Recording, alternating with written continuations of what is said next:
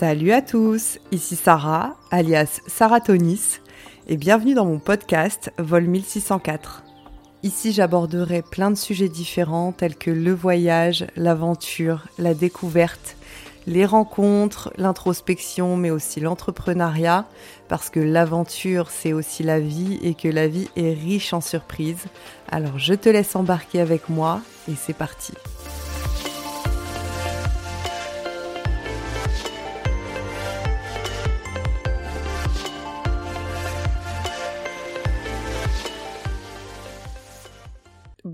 On est sur le quatrième épisode. J'espère que vous allez bien. Euh, moi, je vais bien. On est le vendredi 9 février et on est sur un épisode ultra spontané, je vous préviens. J'avais pas prévu initialement d'enregistrer aujourd'hui. Le truc, c'est que aujourd'hui j'ai passé une journée atroce et que je me suis dit que ça serait plutôt intéressant de faire cet épisode à chaud après une journée qui m'a pas mal remué et une semaine qui m'a pas mal remué parce que ouais, toute cette semaine ça a été la muerta les gars. Donc euh, non, je trouvais ça intéressant. Je vous avais proposé sur Instagram un sujet concernant mon rapport au fric, à la moula, au cash et à la thune euh, en tant qu'entrepreneuse voyageuse. Donc dans cet épisode, on va aborder euh, ce sujet parce que je pense que c'est lié à mon état d'anxiété actuel. Je pars dans dix jours pour un voyage de plus d'un mois et je vous avoue que là je me sens dans une anxiété que j'ai pas ressentie depuis pas mal de temps et c'est vrai que je fais l'analyse et je me retrouve souvent dans un état d'anxiété juste avant de partir en voyage. Donc là c'est intéressant de faire l'analyse du pourquoi, du comment, du qu'est-ce qui se passe et peut-être que ça va être thérapeutique et je suis désolée d'être dans un journal intime. Là, j'ai trop besoin. Donc, on va tenter le journal intime podcast. Voilà, comme ça, vous allez être avec moi et vous allez écouter mes états d'âme. Alors, du coup, on va commencer par le commencement de pourquoi je suis dans cet état aujourd'hui. Je vais rapidement vous raconter ma semaine qui m'a vraiment retournée. Et pourtant, euh, vous allez écouter ça, vous allez dire, mais why? Il n'y a pas tant de raisons. Mais là, franchement, je gère plus du tout mes émotions et je pense que c'est aussi lié au fait que ça fait maintenant 4 mois que je ne suis pas partie. Et là, je sens que ma cocotte minute interne, elle est sur le point de péter, que je ne gère plus correctement mes émotions, que je suis prise d'anxiété, d'insomnie. Là, ça fait quand même quelques semaines où je lutte avec mon sommeil et que je me sens pas bien, quoi. Donc, euh, je pense aussi que ça peut désacraliser la vision de l'entrepreneuriat, de cette liberté, parce que pour contrebalancer cette liberté, on a des grosses contraintes. On a des grosses insécurités liées à l'argent. Et ça, je pense que c'est inhérent au fait d'être entrepreneur. Et je pense que 90% des entrepreneurs, en tout cas des petits entrepreneurs euh, à mon échelle, vivent ça. Et je me demande même si les gros entrepreneurs ne vivent pas ça aussi. C'est vrai qu'on a une crainte liée au fric qui est assez incroyable parce que on a cette anxiété de se dire est-ce que dans dans trois mois je pourrais payer mes loyers, mes charges, etc. Étant donné qu'on n'a aucune visibilité sur ce de quoi demain est fait. Sur ce de quoi demain est fait? Bon bref, on n'a aucune visibilité sur dans deux mois quoi.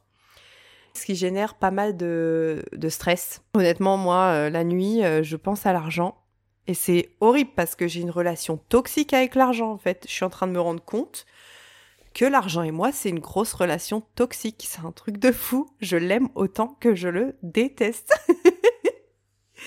C'est-à-dire que mon ambition, elle n'est pas du tout liée à l'argent. Moi, elle est liée à la passion, au fait que je sois toujours dans l'apprentissage de quelque chose, dans l'épanouissement intérieur, extérieur, dans les choses concrètes, de réaliser des choses concrètes, euh, et de faire des choses qui m'animent, quoi. Et sauf que l'argent, c'est le nerf de la guerre. Arrêtons de se mytho.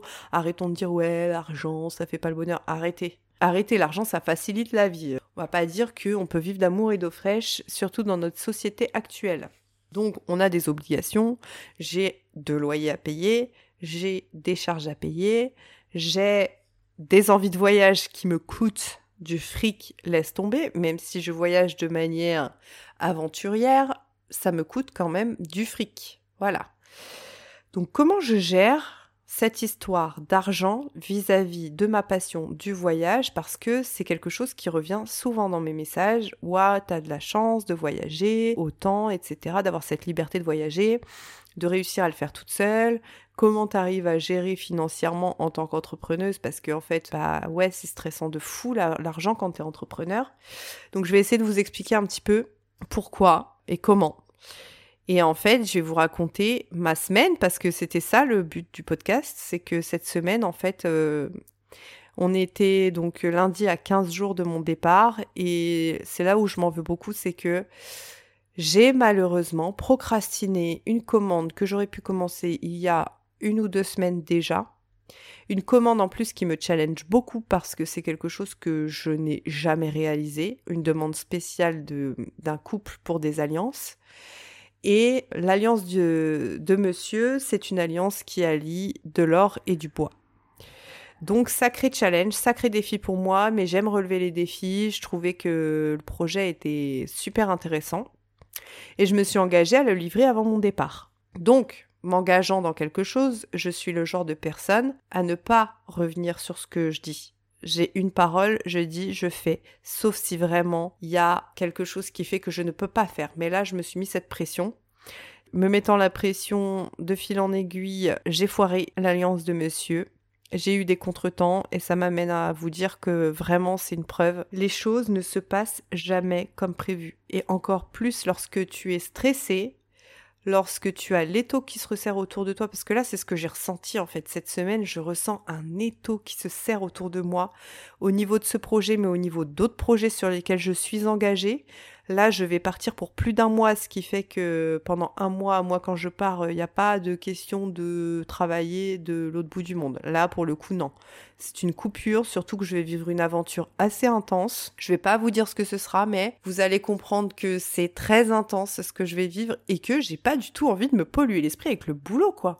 Là, c'est bon, ça fait quatre mois, les gars, laissez-moi tranquille. Donc, je me suis engagée à ça. Aujourd'hui, j'ai complètement foiré la finition de cette bague en question. Ce qui fait que ça m'a. Aujourd'hui, ça m'a retourné. C'est-à-dire qu'à midi, je foire le truc. J'étais à 30 secondes de terminer la commande. Et patatras, catastrophe. Et ça, c'est quelque chose qui arrive souvent en bijouterie. C'est que jusqu'à la dernière seconde, tu peux tout foirer. Le problème, c'est que quand tu foires à la dernière seconde, il faut soit que tu rattrapes ton erreur, mais là c'était pas possible, soit que tu recommences tout. Donc là, je me retrouve à une semaine de mon départ, à une semaine de la livraison pour ces clients, et je dois tout recommencer, sachant que j'ai d'autres commandes à terminer en fait. Et je m'en veux beaucoup d'être comme ça. Je m'en veux beaucoup de procrastiner les choses parce que c'est quelque chose que je fais, étant donné que, comme beaucoup de personnes, je pense, je suis plus efficace dans l'urgence. C'est con, c'est débile d'être comme ça, d'être efficace dans l'urgence en fait. Parce que je me crée un stress de malade. Là, je sais que pendant les, cinq prochaines nuits, jusqu'à ce que cette commande soit terminée, parce que bien sûr, je ne me laisse pas le choix que de la terminer, je vais avoir des insomnies de porc, des insomnies de malade. Bref, donc je m'inflige à moi-même ce genre de charge mentale puisque je procrastine. Eh, l'humain, c'est quelque chose. Hein. Franchement, l'humain, c'est quelque chose. Je suis morte de rire là parce que, enfin, c'est un rire un peu nerveux. Sachant que quand tu es entrepreneur et que tu fais des créations sur mesure, moi, ce que je demande quand je fais du sur mesure, c'est 50% euh, d'acompte, ce qui me permet d'acheter tous les matériaux et le solde de la facture à livraison. Donc, ce qui fait aussi qu'il faut absolument que je termine cette commande, je vais vous parler français et franchement, c'est euh, qu'il faut que je fasse solder cette facture parce que là, on en vient à ma gestion financière avant, pendant et après voyage.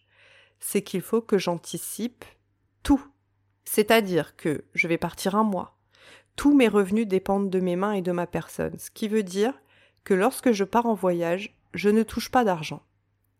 Je ne touche pas d'argent, donc il faut que, avant de partir en voyage, j'ai suffisamment d'argent pour pouvoir assumer toutes mes charges qui vont tomber pendant mon voyage. Parce que oui, je voyage, mais pendant ce temps-là, j'ai mon loyer qui court, mon loyer d'atelier, toutes mes assurances euh, professionnelles, mes assurances personnelles, enfin voilà, tu connais.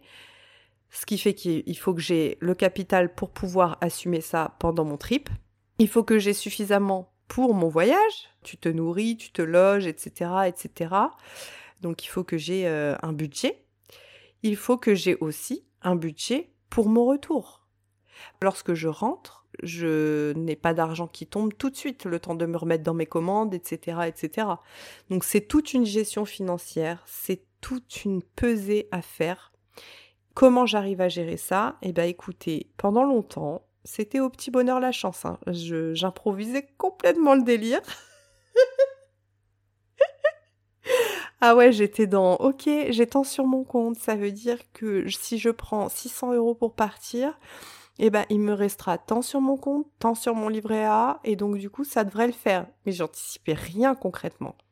J'ai longtemps fait comme ça, de ne rien anticiper et de me retrouver des fois, waouh, il me restait 4 euros sur mon compte en rentrant, j'étais là, waouh, j'ai chaud aux fesses, laisse tomber, ça commençait à brûler le cucu.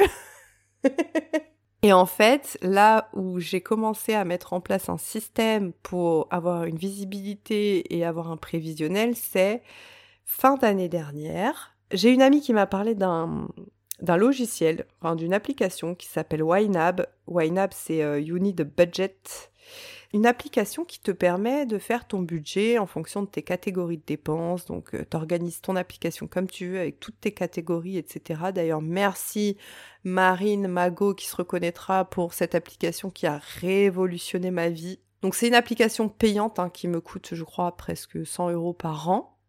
Mais c'est une application qui me permet de faire des économies, d'avoir une visibilité sur mon budget et de pouvoir surtout faire un prévisionnel. Donc, j'ai cette application, j'ai mes petites catégories, et l'une des catégories, il faut que j'aille mettre ce téléphone en silencieux, attendez, ça m'énerve. Je vous mets en silencieux, merci, au revoir. Voilà. Donc je disais, dans cette application, euh, je crée à chaque fois que j'ai une target de voyage, une catégorie pour le voyage en question. Euh, là, pour le voyage que je vais faire, étant donné que je pars un mois, que c'est à l'autre bout du monde, il a fallu que j'ai un budget assez conséquent quand même. Hein. Honnêtement, mon budget, que je vous dise pas de bêtises, je suis en train de regarder, il est de 2500 euros pour ce voyage, billets d'avion compris. Mais les billets d'avion m'ont coûté un SMIC. Ouais, un SMIC, 1200 balles. Donc vous comprendrez pourquoi ça m'a coûté aussi cher quand vous allez voir la destination sur Instagram, parce que encore une fois, vous allez me suivre bien sûr. Donc j'ai 1200 euros de budget billet d'avion et je me suis laissé un budget équipement plus sur place de 1300 euros. L'erreur que je fais aussi en voyage, c'est que je prévois jamais assez, donc je me retrouve un peu euh, à la fin des voyages euh, en dilettante. Mais bon, c'est pas grave, j'arrive toujours à me débrouiller. J'ai cette visibilité-là, et à côté de ça, comment je gère mon budget lorsque je suis en France, parce que, bah les gars, quand on me dit Sarah, t'as de la chance, comment tu fais pour voyager autant, ce sont des choix de vie ce sont des choix de vie, tout simplement. Lorsque je suis à Reims, je dépense très peu. C'est-à-dire que mon budget sorti mensuel, que ce soit restaurant, livraison de bouffe, verre, euh, café, etc., mon budget, il est en moyenne de 100 euros par mois. 100 euros par mois, c'est pas grand-chose, honnêtement. Mon budget loisir, il est de 100 euros par mois, les gars. Mon budget coiffeur, étant donné que j'ai les cheveux courts, il est de 25 euros par mois. Donc en fait, je pense que ce sont des choix de vie et que c'est un choix de dépenser son argent comme on le souhaite. Il y a des gens pour qui faire du shopping, aller au resto toutes les semaines, etc. Ça leur fait du bien, c'est ce qui les fait kiffer. Moi, clairement, euh, lorsque je suis face à quelque chose qui me plaît, par exemple, je sais pas, je vais dans un magasin, je trouve qu'il y a une fringue qui est belle. Allez, il y a une belle robe à 100 balles, euh, je me dis, waouh, je serais trop canon là-dedans et tout. Je m'arrête, je la regarde et je me dis, ok, combien de fois je vais la porter à l'année? Une fois, deux fois, grand max, ok. Est-ce que j'en ai l'utilité? Est-ce que j'ai pas une autre robe dans ma garde-robe qui peut servir dans ces cas-là? Étant donné que je ne sors pas beaucoup en plus de ça. je me dis, ok, j'en ai plein des robes, parce que j'ai quand même une garde-robe assez fournie. Et ensuite, je me dis, avec 100 euros, où est-ce que je peux voyager avec 100 euros? Quel billet d'avion je peux acheter avec 100 euros? Clairement, c'est le game changer dans ma tête. Hein. Si avec 100 euros, moi, je peux aller en Macédoine, en Tchécoslovaquie, en Sicile, peu importe, ça me fera plus kiffer de prendre un billet d'avion que de m'acheter une fringue.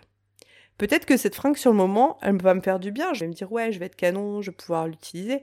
Mais en fait, le voyage, c'est tellement pour moi plus puissant, plus profond. Ça me provoque tellement des choses qui sont immatérielles en fait. Pour moi, c'est un investissement de voyager, c'est-à-dire qu'à chaque fois que je pars en voyage, j'investis sur moi parce que je vais découvrir de nouvelles choses, m'instruire, je vais assouvir ma curiosité, changer d'air, rencontrer d'autres personnes, une autre culture. Je vais voir des paysages magnifiques, manger de la bouffe que je ne connais pas, et j'adore manger. enfin voilà, c'est tout un truc qui fait que pour moi, mon argent a plus d'utilité à être placé dans le voyage que d'être placé dans toute autre chose.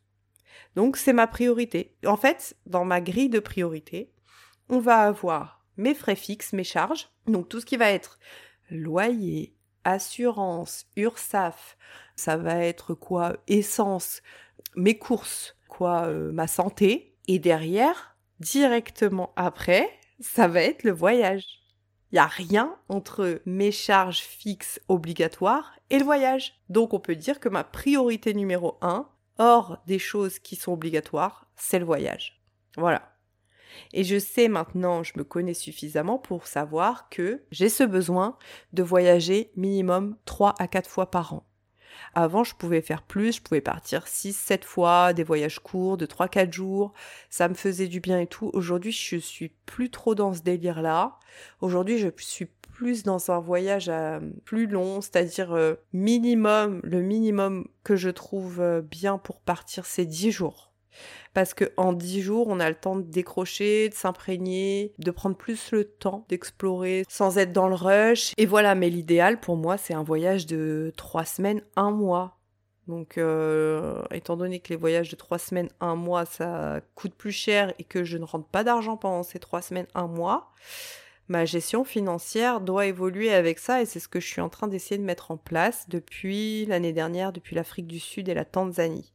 Parce que l'année dernière, j'ai vraiment réalisé que le voyage, ça pouvait me mettre grave dans la merde si je prévoyais pas correctement l'avant et l'après. L'année dernière, je suis partie cinq semaines en Afrique du Sud et je suis partie deux semaines et demie en Tanzanie directement après. J'ai fait un saut de puce de l'Afrique du Sud à la Tanzanie, ce qui fait que en fait, pendant presque deux mois, je n'ai rentré aucun fric et que j'ai dépensé grave de la thune sur place. Parce que l'Afrique du Sud, j'étais dans une école de langue, mais en même temps, je suis au Cap, à Cape Town. Euh, genre trop d'activités à faire, des restos à gogo, même si là-bas la vie elle est pas chère du tout. Euh, le truc c'est que t'es engrainé avec des gens avec qui tu kiffes partager des moments, des expériences, donc tu dépenses, tu dépenses, tu dépenses. J'ai dépensé grave de la thune. Ensuite, j'arrive en Tanzanie, je fais l'ascension du Kilimandjaro qui m'a coûté grave de la thune et heureusement que j'avais le backup de mon frère qui était là pour m'avancer la thune à la fin parce que je n'avais plus de thune. Donc je me suis retrouvée à grimper le Kilimandjaro, trop kiffant, bon ça on l'a payé à l'avance, machin machin. Et ensuite, on s'est dit, mais putain, on est en Tanzanie, euh, on va pas partir de la Tanzanie sans se faire un safari quand même. Ça serait vraiment trop con de partir sans se faire un safari. Donc un safari, ça coûte, euh, je l'ai négocié avec le mec, 900 dollars les trois jours par personne. Safari privé. Sauf que j'avais pas les 900 dollars.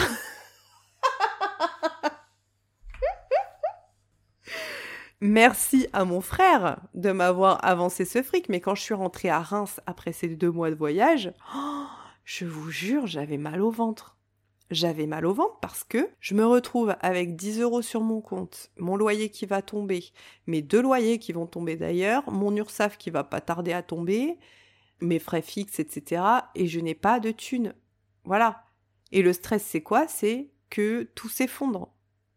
Et en fait, c'est con parce que clairement ça fait 8-9 ans que je suis à mon compte, que je n'ai jamais franchi le cap d'être euh, dans le négatif, que j'ai toujours des clients qui me contactent. En plus de ça, là, je peux avoir une visibilité sur quelques mois avec Weekendoo, donc ce qui me rassure un petit peu avec les ateliers. Mais cette peur de ne pas rentrer assez d'argent pour pouvoir survivre, elle est quand même toujours présente. Elle est toujours présente. Et donc, avant de partir en voyage, j'ai cette anxiété de me dire, Sarah, il faut que tu fasses du fric, il faut que tu fasses du fric pour pouvoir assumer ton voyage, les charges qui seront tirées pendant ton voyage et t'assurer le backup de l'après-voyage. Parce que si je rentre au mois d'avril, alors là, j'ai une assez bonne visibilité avril-mai. Je sais qu'avril-mai, j'ai des commandes, j'ai des ateliers à foison, etc. Donc ça me détend un peu. Là, je pars un petit peu détendu. Mais certains voyages, lorsque je pars deux semaines, trois semaines, je n'ai pas de visibilité derrière. Je ne sais pas ce qui va rentrer. Donc pendant ce voyage, je suis tout le temps stressée. C'est pas comme un salarié, parce que quand tu es salarié, disons, admettons, tu prends un mois de vacances, tu pars en voyage, déjà pendant ton voyage, tu as ton salaire qui va tomber, et puis quand tu rentres de vacances, tu sais que ton salaire va tomber, donc il suffit que tu aies mis de côté suffisamment en amont pour partir en voyage et assumer ses vacances, et c'est ok. Mais lorsque tu es entrepreneur, les choses ne sont pas sous le même prisme que ça, parce que tu ne sais pas ce qui va se passer dans les prochains mois, même les prochaines semaines. C'est très dur d'avoir un visuel. Et on a beau prévoir, on a beau se dire oui, je veux que ça soit comme ci, comme ça, comme ci, comme ça. En tant qu'entrepreneur, ça ne se passe jamais comme tu l'as prévu. Que ce soit sur petite échelle ou grande échelle. Et là, cette semaine, c'est exactement ce qui s'est passé. Cette semaine, je me suis réveillée lundi matin, je me suis dit ouais, je suis chaude et tout, je vais faire cette commande, dans trois jours elle est terminée, la semaine prochaine elle est livrée, etc., etc je commence le truc, je sens que ça va pas se passer aussi bien que je l'ai prévu, je me sens stressée, je dors mal, ce qui fait que je suis moins à ce que je fais, je suis dans un espèce de brouillard mental où je commence à douter de moi sur cette fabrication. Et lorsque je commence à douter de moi, eh ben c'est le cercle vicieux. Donc j'enchaîne des conneries, conneries sur conneries, ce qui fait que je foire la commande. Et tout à l'heure, quand j'ai foiré cette commande, je me suis mise à pleurer dans mon atelier de nerfs parce que je suis fatiguée. En fait, je suis fatiguée. Mais il faut que je donne tout pour pouvoir assumer cette commande et livrer un travail de qualité. Parce que j'ai ce souci du détail, j'ai ce perfectionnisme en moi qui peut être très handicapant parfois, dans le sens où ça va me créer de l'anxiété plus plus plus qui n'a pas lieu d'être. Et ça va me faire douter de moi à certains moments parce que moi je vois que les petits détails, les petites choses qui me dérangent et je ne vois pas la globalité d'un bijou. Donc si je fabrique un bijou, je vais voir les défauts. Alors que personne va voir les défauts, mais moi je vais les voir. Je vais ne voir que ça. Et je vais douter. Le doute fait que j'ai envie de tout recommencer pour que ce soit parfait. Mais j'ai toujours pas ancré dans mon cerveau que Sarah, le mieux est l'ennemi du bien. Le mieux est l'ennemi du bien. Et ça vaut dans beaucoup de sphères de la vie. Le mieux est l'ennemi du bien. Parce qu'en cherchant à avoir mieux, tu peux avoir pire ou encore pire, ne rien avoir du tout. Donc voilà. Alors, je reprends mon petit plan. J'avais fait un plan que j'ai pas du tout suivi, les gars. Mais bon, franchement, vous m'en voudrez pas. Je sais que vous kiffez mon, mon authenticité et ma spontanéité.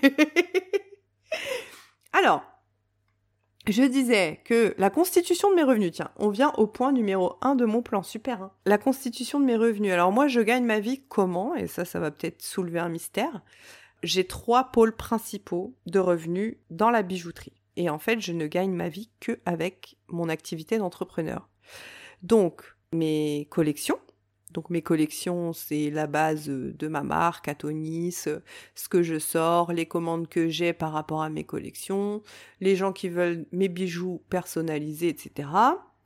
Ensuite, je vais avoir les ateliers Weekend Do. Donc ça, c'est une autre source de mes revenus. Ça me permet d'avoir un petit fixe, étant donné que je fais entre 5 et 6 ateliers en moyenne par mois. Donc on va dire que c'est ce qui paye mes loyers, mes charges, etc. Et je vais avoir le sur-mesure. Donc le sur-mesure, ça prend en compte tout ce que les gens vont me demander, les transformations de bijoux, les fabrications de bijoux en tout genre, d'alliances, de créations spéciales, etc., etc. Voilà, ça c'est les trois pôles de revenus que j'ai exclusivement ces trois pôles. Alors, c'est pas mal parce que ça me permet aussi de pallier l'un des pôles si ça marche moins bien par les deux autres. Mais ces pôles-là dépendent tous de mes dix doigts et de ma personne. Ce qui fait que lorsque je suis en voyage, il n'y a rien qui rentre, mais aussi, imaginons demain je me casse une main, je suis dans la mierda, les gars. Mais vraiment dans la mierda, littéralement. Parce que je ne peux pas travailler de mes mains, mais du coup, je peux animer des ateliers et encore parce que souvent pendant les ateliers, je prends la main parfois pour faire des étapes que les clients ont du mal à faire, etc. Si je ne peux pas les aider et faire euh, leur backup, c'est compliqué hein, de gérer les ateliers. Franchement, euh, c'est même pas possible. Et le sur-mesure, n'en parlons pas. Le sur-mesure, n'en parlons pas parce qu'il me faut mes mains, mon cerveau, enfin laisse tomber quoi. Donc euh, là, je suis en train de réfléchir à faire évoluer mon business dans un autre sens pour pouvoir avoir un revenu qui tombera sans que j'ai besoin de travailler de mes mains. Toujours autour du bijou, bien sûr, parce que je voudrais créer mon business autour d'une autre passion qui est le voyage, mais sans me libérer de temps et sans me libérer de cette charge mentale, je ne peux pas le créer. Je n'ai pas la foi, je n'ai pas le temps et je n'ai pas l'espace dans mon cerveau pour le faire. J'ai déjà l'idée du business que je veux créer, mais il me faut du temps, il me faut de l'espace mental et là, je l'ai pas. Donc là, je suis en train de créer tout un autre système pour pouvoir me générer un revenu avec mes créations, mais d'une autre manière, sans avoir à travailler de mes mains. Je vous révélerai ce que c'est lorsque le temps sera venu, lorsque tout sera prêt. Et puis voilà, en fait, tout ça pour dire que être entrepreneur, on a beaucoup de liberté. Et je pense que c'est une vie que beaucoup fantasment lorsqu'on est salarié. On fantasme cette vie parce que, oui, effectivement, si demain je suis fatiguée, non, demain j'ai des ateliers parce que demain c'est samedi. Mais imagine, lundi matin, je suis claquée, je suis pas bien et tout, ben je reste dans mon plumard en fait. Ouais, clairement. Si j'ai envie de prendre quatre mois de vacances dans l'année, je prends quatre mois de vacances dans l'année en fait. Mais il faut pas oublier qu'il n'y a pas de situation idéale. Il n'y a pas de situation idéale parce que que tu sois salarié ou entrepreneur, tu auras des contraintes. Aujourd'hui, la contrainte que j'ai, c'est ce petit démon dans ma tête au niveau euh, de l'anxiété financière, au niveau du syndrome de l'imposteur. Est-ce que je suis crédible? Est-ce que je suis suffisante? Est-ce que je peux répondre aux demandes de mes clients sans rougir? Est-ce que je peux aller plus loin? Etc. etc. Mais bon, surtout le fric. Est-ce que j'aurai suffisamment pour vivre le mois prochain? Est-ce que j'aurai suffisamment pour développer mon business? Enfin voilà, il y a plein de questions. Vous savez, je regarde mon compte tous les jours. Et même quand j'ai des sous sur mon compte, je regarde mon compte tous les jours. Je calcule mon budget tous les jours. Voilà. Tous les jours, je calcule le budget pour voir jusqu'à quand je peux tenir avec ce que j'ai et avec ce qui va rentrer. Donc, lorsque tu es entrepreneur, tu as de la liberté, mais tu as aussi une prison mentale au niveau de l'argent et des peurs liées à l'argent et à la perte de ce que tu as créé. Et je pense que lorsque tu es salarié, malheureusement, tu es dans une autre sorte de prison où tu dépends de quelqu'un, tu dois répondre à des ordres, à des demandes et faire tes missions, etc. Et donc, c'est une autre contrainte. Mais il n'y a pas de situation idéale. Donc je pense qu'il faut aussi prendre du recul par rapport à certaines situations. Parfois, on voit l'herbe plus verte chez le voisin alors qu'en fait, euh, la nôtre est verte aussi, mais euh, faut savoir quelles contraintes on, on, est le plus à même d'accepter. Voilà, donc euh, je vais m'arrêter là pour cet épisode. Je ne sais pas si j'ai répondu à tous les points de mon plan, mais écoutez, on s'en fout parce que c'était spontané, c'est ce que j'avais envie d'exprimer ce soir. Et là, vous voyez, j'étais pas bien en début d'épisode, mais là, je me sens légère en fait, c'est thérapeutique. Créez votre podcast, les gars. Créez votre podcast, c'est une thérapie. Donc en tout cas, merci de m'avoir écouté. Merci d'avoir écouté mes états d'âme, d'avoir été mon journal intime pour ce soir. Alors, je pars, comme je vous l'ai dit, dans une dizaine de jours. Je vais prendre avec moi mes petits micros. Je pense que je vais enregistrer pas mal pendant ce voyage parce que, ouais, je pense que ce voyage va vraiment me retourner encore une fois. C'est une expérience que je n'ai jamais vécue et surtout, je vais la vivre avec une personne qui est chère à mon cœur et que j'ai trop hâte de vous présenter dans ce podcast. Donc, euh, voilà, on se retrouvera soit pendant ce voyage, peut-être que je vous publierai des hum, épisodes spontanés en direct de là où je serai avec mes petits micros. Alors ce sera des épisodes moins propres, moins travaillés, on s'en fout en fait. Soit je ne vous publierai rien pendant mon voyage. Je peux rien promettre, mais en tout cas, ce fut un plaisir de faire cet épisode, il m'a fait grand bien. Je vous remercie de m'avoir écouté. Toujours mes réseaux en description de l'épisode. Et on se retrouve soit le 4 mars, soit le 16 mars, soit le 4 avril. Ah ouais, ça fait loin, hein, 4 avril. N'hésitez pas à me suivre sur Instagram pour suivre ma future aventure départ dans trois jours le 19 février et je vous garantis que vous ne serez pas déçus de l'aventure que je vais vous partager. Donc je vous embrasse tous très fort et je vous dis à bientôt. Ciao